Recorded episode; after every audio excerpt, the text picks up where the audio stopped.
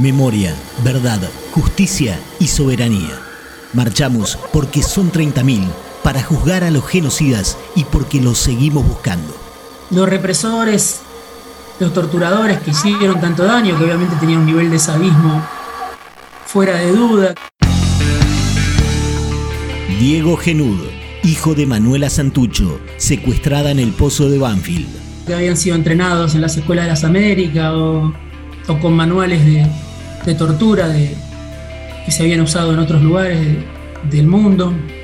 Todo el horror que conocemos de los campos de concentración que llevaron adelante los acusados en esta causa como en otras, digamos que adquiere otra, otra dimensión ese horror no se puede entender sin esta idea de que, yo comparto, de, un plan económico, de, reducir las conquistas obreras, este, de trabajadores, sectores populares que se habían logrado en ese momento.